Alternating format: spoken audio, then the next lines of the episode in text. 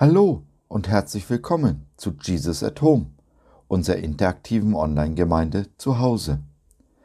Ich bin Josef und ich freue mich sehr, dass du dich reingeklickt hast. Schön, dass du dabei bist. Es ist sicherlich nicht gut, in der Vergangenheit zu leben oder sich den heutigen Tag mit Sorgen um morgen zu verderben.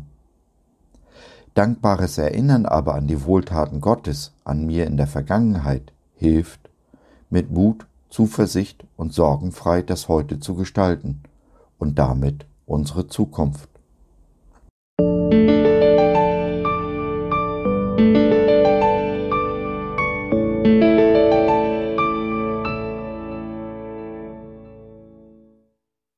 Erfolgsjournal und Dankbarkeit. Sich zu erinnern heißt, aktiv die Zukunft zu gestalten. Wusstest du, dass Undankbarkeit Ablehnung ist? Ablehnung wiederum mit das Schlimmste ist, was wir einen Menschen und Jesus antun können? Ich will die Gnade des Herrn alle Zeit loben und den kommenden Generationen von seiner Treue erzählen. Psalm 89, Vers 2. Eine Möglichkeit, auch dem schlechtesten Tag noch einen Sinn zu geben, ihn aktiv zu gestalten, ist, sich an das Gute in der Vergangenheit zu erinnern. Von Gott kommen nur die guten Dinge, nie ein böses Wort oder ein Unheil. So haben wir alle, die wir mit Christus gehen, auch seine Wohltaten, seine Gnade erlebt. Es tut gut, sich diese voller Dankbarkeit immer wieder vor Augen zu führen. Tun wir dies im Hier und Jetzt, gestalten wir unseren heutigen Tag im positiven Sinne der wiederum unsere Zukunft positiv beeinflusst. Dankbares Erinnern ist also aktives Gestalten der Zukunft. Die Dankbarkeit sollte allerdings nicht auf Gott oder Jesus beschränkt bleiben. Auch unseren Nächsten gegenüber sollten wir dankbar sein und vor allem dies auch äußern. Dankbarkeit, die ich nicht nach außen trage, ist gelebte Undankbarkeit. Undankbarkeit aber ist Ablehnung. Ich lehne meinen Nächsten ab, sowohl in dem, was er tut, als auch wer er ist. Und das schmerzt ungemein. Dies gilt natürlich gleichermaßen für Gott als auch für die Menschen. Wir Menschen müssen dabei aufpassen, dass die Ablehnung keine bittere Wurzel in uns wachsen lässt, die uns und unsere Umgebung vergiftet. Vergebung ist dabei das einzig wirksame Gegengift. Unser Eingangsvers aus Psalm 89 ist nur eines von vielen Beispielen gelebter Dankbarkeit in der Bibel, zu der wir im Alten wie im Neuen Testament immer wieder aufgefordert werden. Aus gutem Grund. Dankbarkeit tut unserer Seele wohl, und ein dankbares Herz ist selten ein verbittertes. Ein undankbares dagegen ist es in aller Regel. Wie auch immer, wir sollten eine Erinnerungskultur entwickeln dies mag für jeden Einzelnen ganz unterschiedlich aussehen. Oft wird der Rat gegeben, ein Tagebuch, ein Erfolgsjournal zu führen.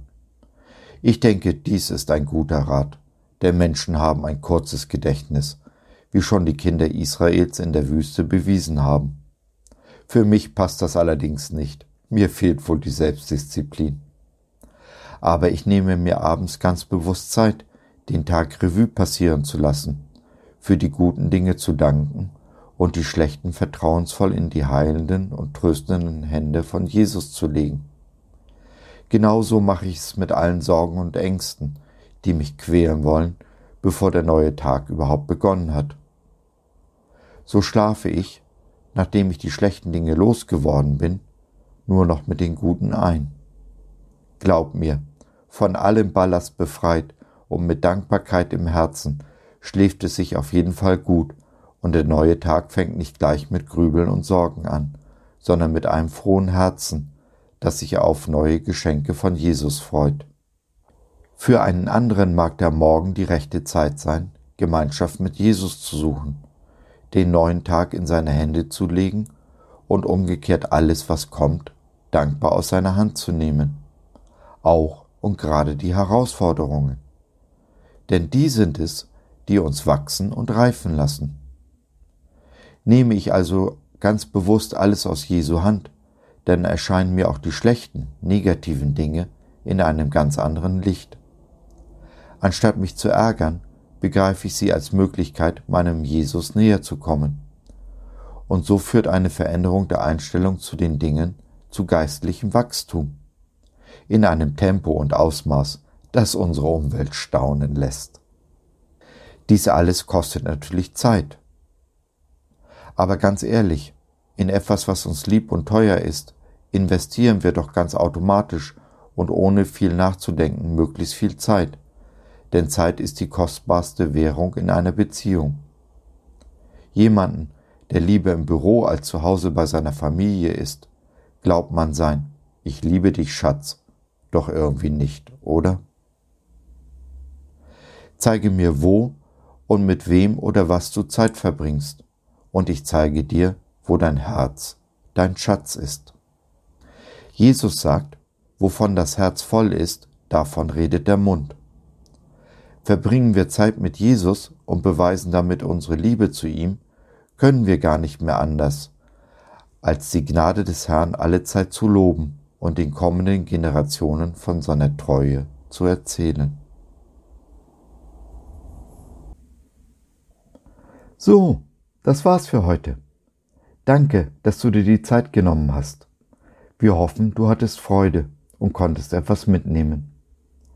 Wenn du bei einer unserer Veranstaltungen live dabei sein willst, Fragen, Anregungen und oder Kritik hast, dann besuch uns doch im Web www.gott.biz. Hier findest du nicht nur unsere Community Jesus at Home, sondern auch viel Interessantes rund um den Glauben. Schau rein, lass von dir hören. Wir würden uns sehr freuen. Bis dahin, alles Liebe, dein Josef.